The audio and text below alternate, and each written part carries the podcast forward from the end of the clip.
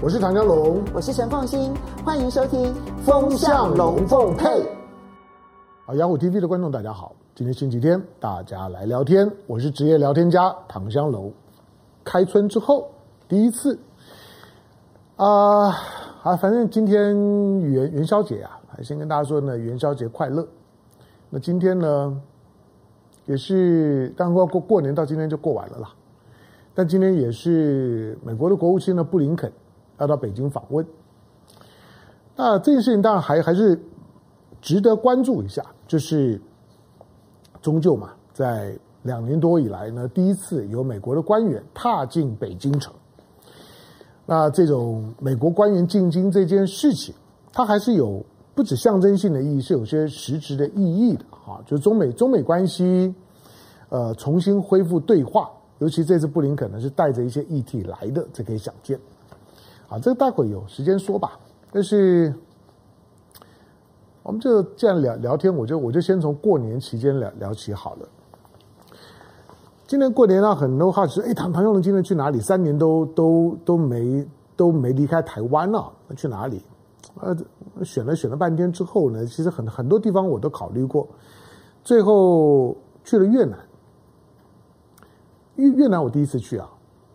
就是。在在在东南亚啦，你说印尼啊、马来西亚啦、菲律呃这个菲律宾啊，或者或者是新加坡啦、泰国啊这些地方呢，我还真的都去过，还去过不少次。那越南第一次去，他去了之后呢，就觉得第一个呃，除了感受，就是说越南为什么西方人看越南怎么看呢？都像中国，我去感受一下，好吧？虽然他们的文字呢，那种拼音文文字啊。就是说法法国的殖民地嘛，用拼音文字，用拼音文字呢写春联，用拼音文字呢写我们我们因为我们我们春联有时候贴在墙上的春啊福啊，他们也一样啊，他们他们用春联写，他们也有也有这种的左右对对称的春联，你知道吗？这用拼音文字写，看起来很怪，可是你知道那个格式啊，跟我们一模一样。那我们今年是兔年，这唯一的不一样就是说。呃，他们也也会有这种的小小呃小摆饰，当然这这不是我今天讲的重点了，我我我只是从从那个感觉它谈起。好，那呃，他们也会小摆饰，我们我们今天是兔年啊，你在很多地方就看到兔子啊，那要想办法呢，要一些的要一些祝贺语啊，一定要把兔啊跟谐音啊要放放进去，才有那个年那年味儿啊。越南人怎么讲的我不知道，但是那他们是猫，可是呢。就是说，为为为什么为什么中国十二生肖的兔子呢，到越南变变成猫？好吧，这个大家自己去网上查一下就知道，我就不讲了。那我到他们的一些一些观光景点去，也看到，哎，他们也有十二生肖生肖。换句话说，西方人如果呢到了越南之后，觉得搞不清楚，说呢今夕在何夕，觉得我到底在越南还在在中国，那还是有有道理的。但是在越南的这段期间里面呢，嗯，我看到是观光客，就是。大陆的观光客进来了，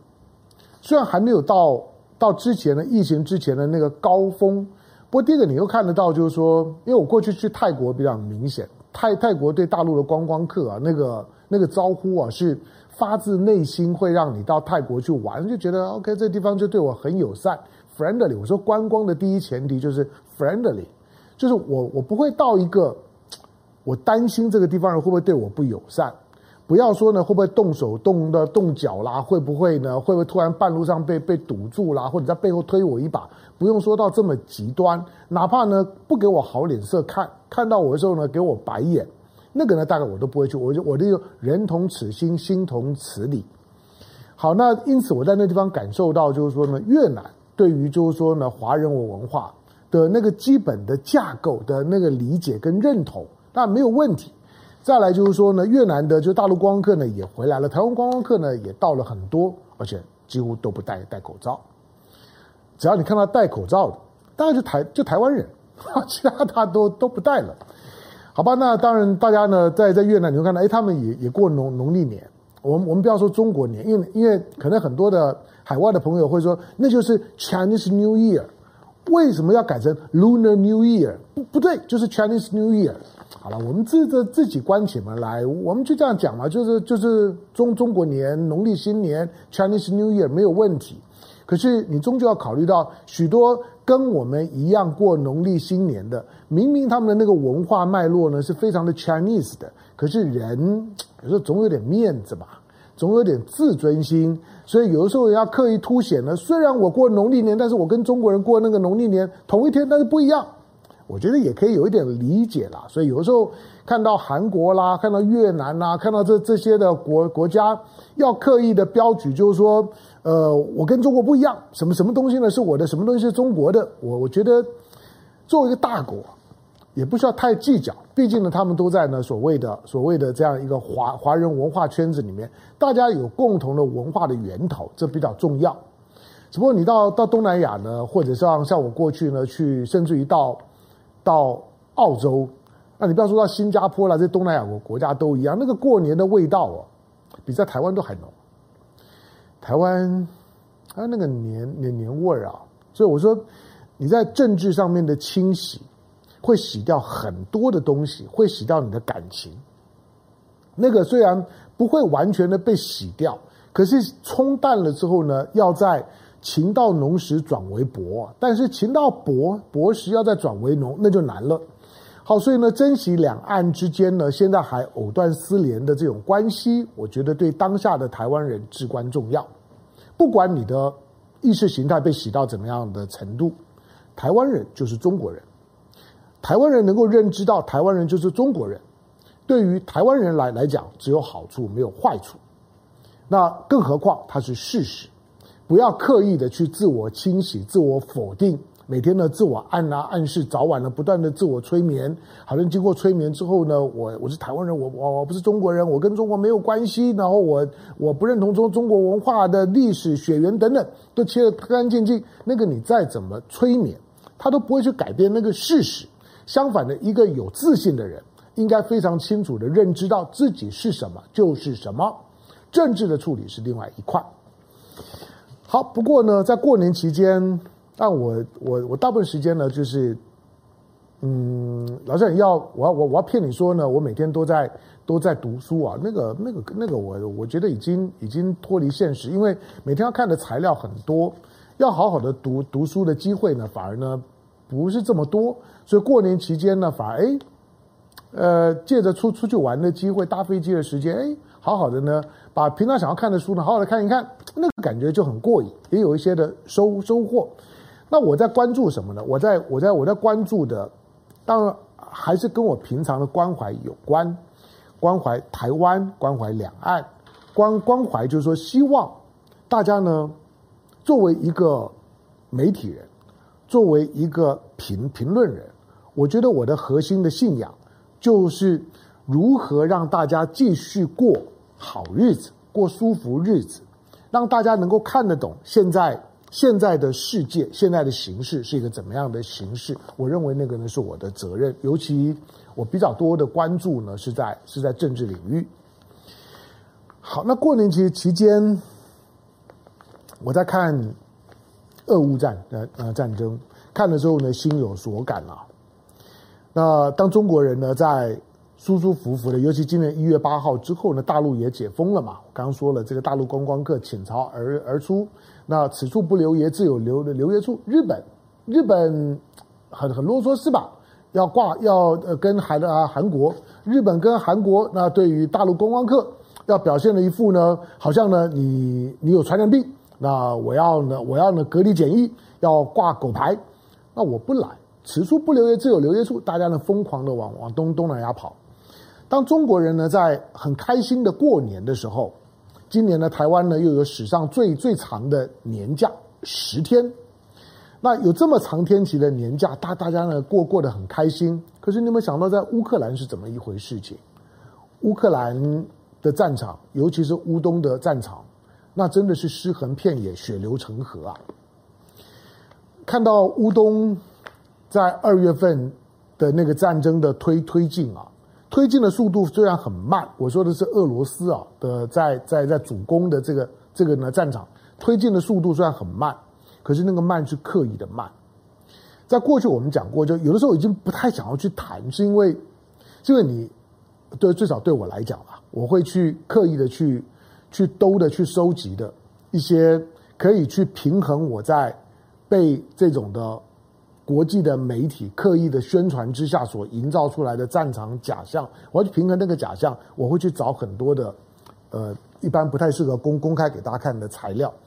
好吧？这些材料里面呢，你看到的是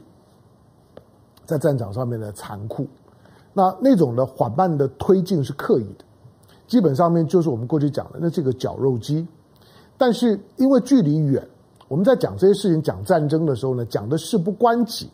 我说，在台湾看乌克兰战争的时候，跟年轻人、小孩子在打一个 online game 的那个感觉不会差太远。你可能打 online game 的时候呢，打一场的战在战争的游戏呢，这种的动动枪动炮的，你可能打 online game 的时候还觉得更投入、更有感觉。对于实质发发生的战场上面那种的残酷，因为距离远，事不关己，你没啥感觉。除了呢。台湾的那个在花莲的那个曾圣光战战死呢，在乌克兰引起了一点讨论之外，台湾基本上对对乌克兰打到后来之间呢，已经疲乏了。可是那个战争呢，仍然在进行。你看到呢，乌克兰的战场上上面那样很缓慢的推进，那个绞肉机，不管你把多多少的乌克兰，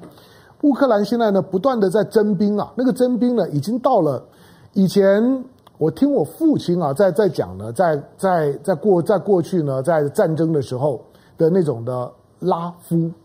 就就就是因为兵员不够了，在路上呢看到呢看到年年轻小伙子拉拉进来，连连连拉呢带抢的带的带绑的军队需要人呐、啊，拉拉进来补充员员额，不管你愿愿不愿意，碰到了就把你拉拉进来。你说在那个时代里面。在抗战的时代，在国共内战的时代，在在军阀呢内战的时代，那个时候的拉夫，基本上面呢，大家呢同文同同种啊，还还比较能能能理解。毕竟那个时候一切都都非常的混乱，没有没有什么秩序跟结构感。可是今天的乌克兰仍然会出现这种拉夫的情况，有太多的这种的画面，告诉你就是我们平常的生活教育里面啊，都会提醒你，就是说。女女生出门要要小心，因为女生相对来讲比较弱势嘛，在马路上面的时候呢，要要小心，可能会有坏坏人，可能会男生呢对你怎么样，毛毛毛手毛脚，暴力攻击啊的等等。乌克兰现在并不是啊，乌克兰男生出门要要小心啊，一不小心就被被拉走了，女生还不会呀、啊。你就知道乌克兰的战争到到这样的情况情况下面，大量的这些年轻人被填到呢这个战场的上面。填填不满，一波上上去消耗完了再一波，那个呢部部队呢不停的轮轮调，在战场的第一线的部队不停的轮轮调，它只有一个意义，就是战损非常的严重，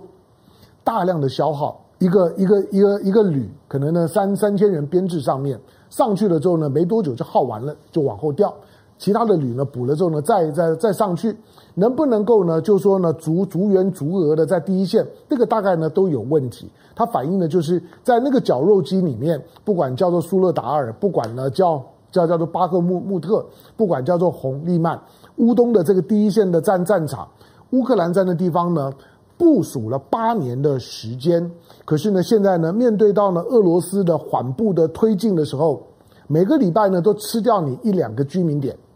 每一个居民点只要吃掉了之后呢，你看到的画面呢，断垣残壁，几乎没有一个房子是可以住人的。那接下去呢，就看到刻意的把大量的乌军的尸尸尸尸体，像瓦格纳的雇佣兵，俄罗斯的这瓦格纳的雇佣兵，占领了一个一个一个居民点一个城市之后，就把呢大量战死的乌军的尸尸体很好心的一个一个装好，一辆辆卡车的送回去。那个基本上面跟四面楚歌的效果一样。表面上来讲是人道，但它也是一种的心理作战。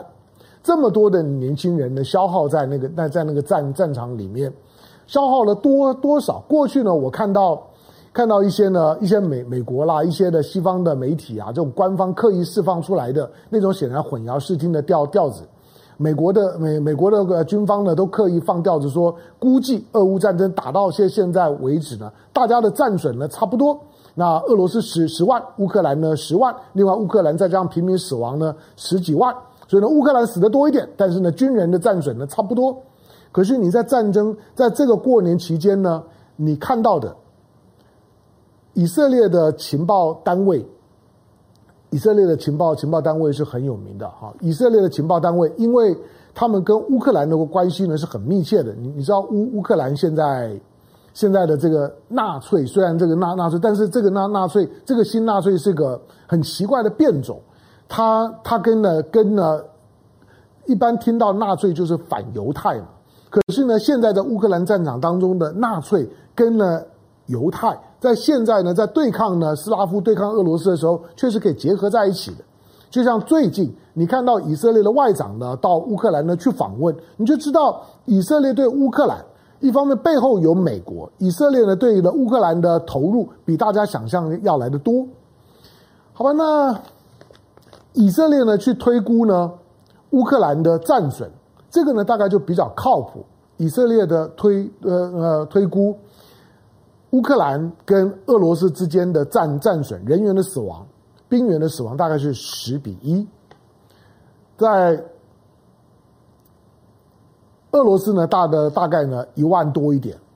但是在乌克兰呢，大概十几万。这是军人的的死亡。你光是在。在局局部的乌东的这个战场上面，打到现在快一年的时间，已经十几万的军人、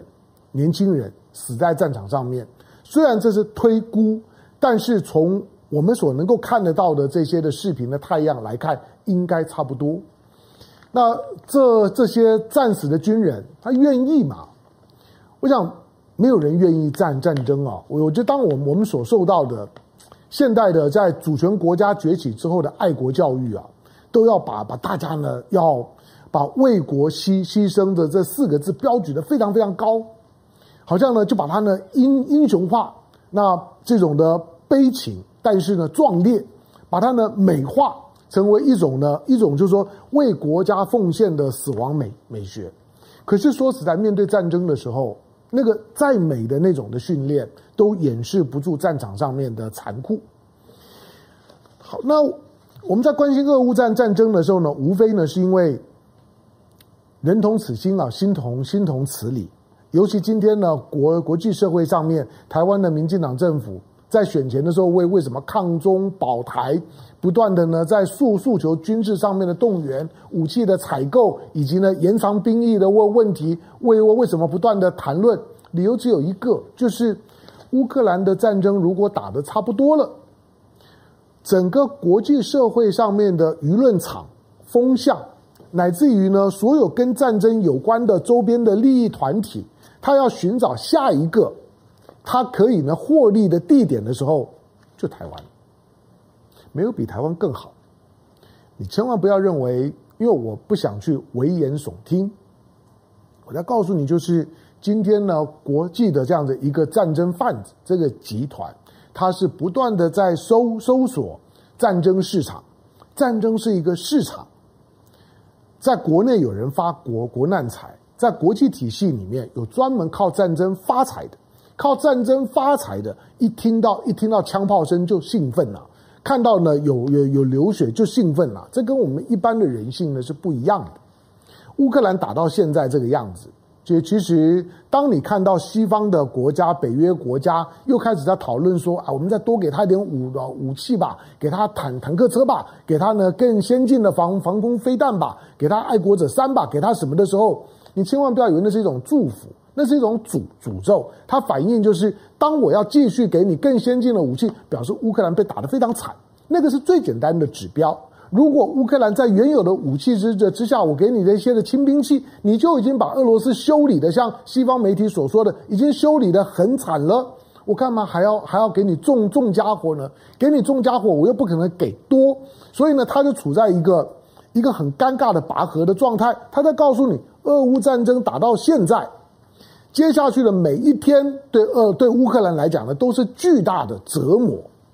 不只是战场上面的消耗，在心理上面也有这种折磨，就知道自己已经获胜无望，但是要怎么收场已经不知道了，所以只能够硬着头皮呢继继续打，因为呢战争的结束会有许多人要负责的，那些要负责被认为要负责的，比如泽伦斯基。他把他周围的贪污犯呢清了一遍，跟清那贪污犯干嘛呢？你今天才知道嘛？在战争当中清清贪污犯，你就知道这个国家有问题。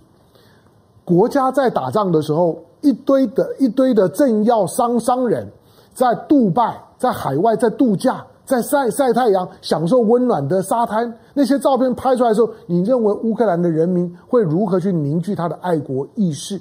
你们这些有钱人政客跑到国外的时候，仿佛呢天堂一样。可是我们在地狱里里面啊。当你泽伦斯基呢在清理那那些贪污犯的时候，这这些人，大家难道不会想说，在战争的时候呢，大家随时面对到死亡、家园残破的时候，你们还贪污？虽然你知道，在天下大乱的时候呢，有些人呢上下其手的空间呢反而大好。可是当你真的知道，你还是很难忍受啊。这种的情况，每一幕戏在台湾，只要稍微不小心就会上演。好，那台湾。我们当然不希望了。我之所以不断的谈这件事情啊，而且不断的把更多的材料补进来，就是因为我看到那个方向是在朝这里走的。我都已经快要到到到这个，就是说知天命，到耳耳顺呢之年，我都已经呢快到这年纪了。我我当然我自己虽然没有那那那种的那种的觉得战争要靠近我的那种的。很直接的压迫感，可是看到台湾好不容易这七十多年的时间，台湾走到今天，即使不是地球上人人称羡，可是如果你把从一九四五年作为一个断代切割开来，一九四五年之后的所有的第三世界的体系里面发展最好的，台湾不是数一也也是数二啊！这么好的一个一个地方里面，难道就因为莫名其妙的意识形态的清洗？以及政客基于自己核心利益的盘算，就把这样一个美好家园就给毁了。你不要低估这件事情的可能性，我认为它的可能性不断的升高。最后我要讲的是，是说，在过年期期间的时候，我突然有有有感而发，当看了很多的材料，突然间想到，就是说，为什么美国的美国的这些的军事体体系，美国的高阶的军人，包括一些现役的将领。这两三年年来，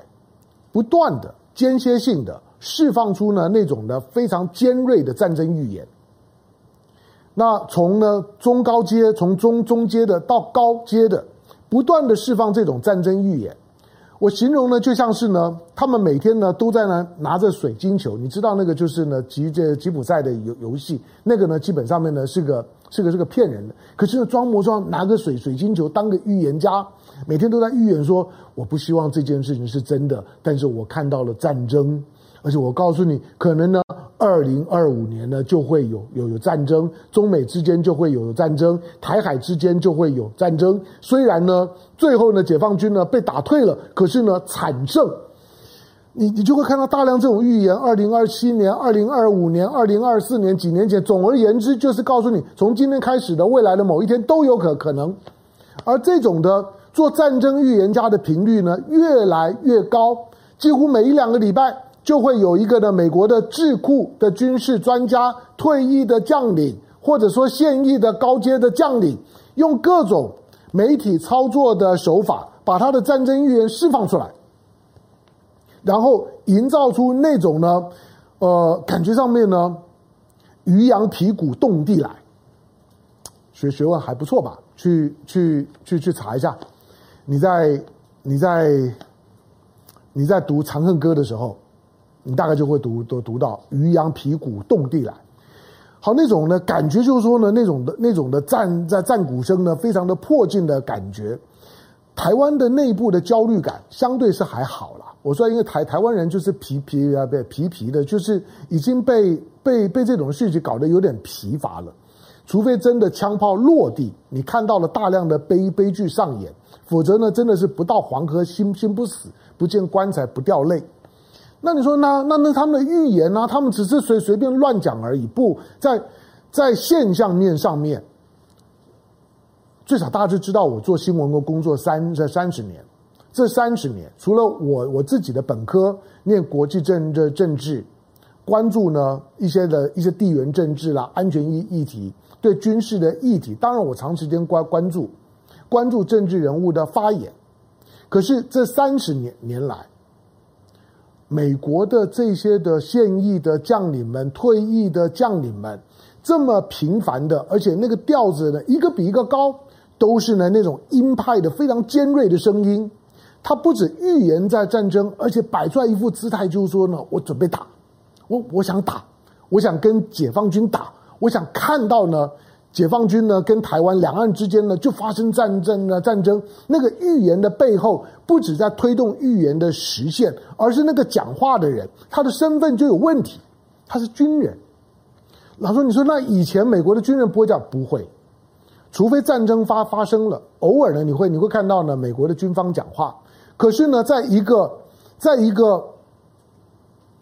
台海这样的一个地方，因为东亚地的地区，东亚地区四十多年没有战争了。美国在上个世纪呢，打完韩战、打完越战呢，灰灰溜溜的跑了之后，除了在第一岛链做部署之外，东亚四十多年没有战争啊。在这个没有战争而带来繁荣跟幸福的地方，现在的美国的现役军军人、退役军人、智库。的这些呢，军事的专专家不断的释放这个地方要打仗了。你认为他在想想些什么？这么鹰派，这么整齐，这么大量的调子，它会导致这个地方除了那个紧张感升高、互信感降低之外，它会导致战争的实现。你所以你听到这些声音的时候，你不要把它当成常态。过去美国的军人基本上面不太讲话的。国防部长会会会会讲一点，连参参谋首长联席会议主席都很少讲话。可是你会发现呢，现在美国的防长也好，防长不用讲，连参谋首长联席会议主主席，连三三军各个军种的将领，甚至于像印太司令，甚至于呢像像是一些呢更下级的，就是中少将级的军官，经常呢都在很多的场合里面讲话，而且那个调子都很阴啊。基本上面呢，都不是那种的比较比较比较平和的就事论事的调子，都都是一副呢在街头呢挑衅的那种的小混混的腔腔调，就是闽南话讲的呛度，就就是呢比看了来呀来呀来呀，就是呢袖袖子拉起来，就是准备呢要跟你打架的样子。固然，美国这种的体系里面，军方军人基于要预算。要去呢，不断的塑造战战争，一旦没有战战争，美国的美国的美国就会瘫痪一一大半了。美国的军人呢，就会突然间发现自己没有角色。美国这个国国家本身是很病态的，因为它必须要透过不断的战争，要消耗人命，在全世界除了美国本土以外，都要不断的启动绞肉机，要不断的有绞肉机在绞肉，它这国家才能够运转。只要绞的不是美国人的肉，它都会去的。表面上面是意识形态啊、民主自由啊等等这些理由，但是真正的重点是它的内部的那个深层结构，它是一个军工复合体，所有利益呢，说盘算到最核心的时候呢，就在军工产业上面，而这些军工产业跟它的军事动动员体系是紧紧的结合在一起的。军工产业许多呢现役的将领，除了必须要买军工产业的账，退役了之后，很多也也是呢转职到这些呢军工产业去。所以呢，那种那种军人的那种喊打喊杀的气质，在美国来讲是终身制。台湾在面对到这种气氛的时候，二零二三年，兔子相对老虎来讲，感觉上的可爱平和很很多。可是你不要以为那种可爱平和的那种的兔子的那种的呃比较无害的感觉，就是二零二三年的感觉，未必啊。大家在政治上面，在两岸政治上面多关心。多用心，多操心，也避免就是呢一些有心眼的人，在两岸关关系上面把台湾当作是一个诱饵。台湾对美国来讲，真正的角色就是一个战争诱饵。这个战争诱饵，只要能够把解放军拖进来，在四十多年没有战争的东亚地地区，因为台湾。而发生一场战争，而且把中国卷卷进来，那个是美国在战略上面巨大的成功。我过去呢经常讲一句话，这这句话呢，我认为是真理，就是在亚洲四十多年没有战争这件事情对美国伤害太大了。美国需要一场战争，而这场战争必须在亚洲。台湾人如果不认识这一点，如果仍然呢摇旗呐喊的跟着美国的音乐跳舞，那真的是被人卖了。还帮人数钞票，你数的虽然是美金，但不是你你的。这个是台湾人在二零二三年，我觉得要有特别的体认。机会之窗还没有完全关死，我只希望还能够听我聊天的我们的观众朋友们，能够知道我在讲些讲些什么，大家一起努力，好吧？还是跟大家说元宵节快乐！元宵节还没有过完之前，新年快乐！希望这一年每一年大家都平平安安的、健健康康的。下个礼拜见，拜拜。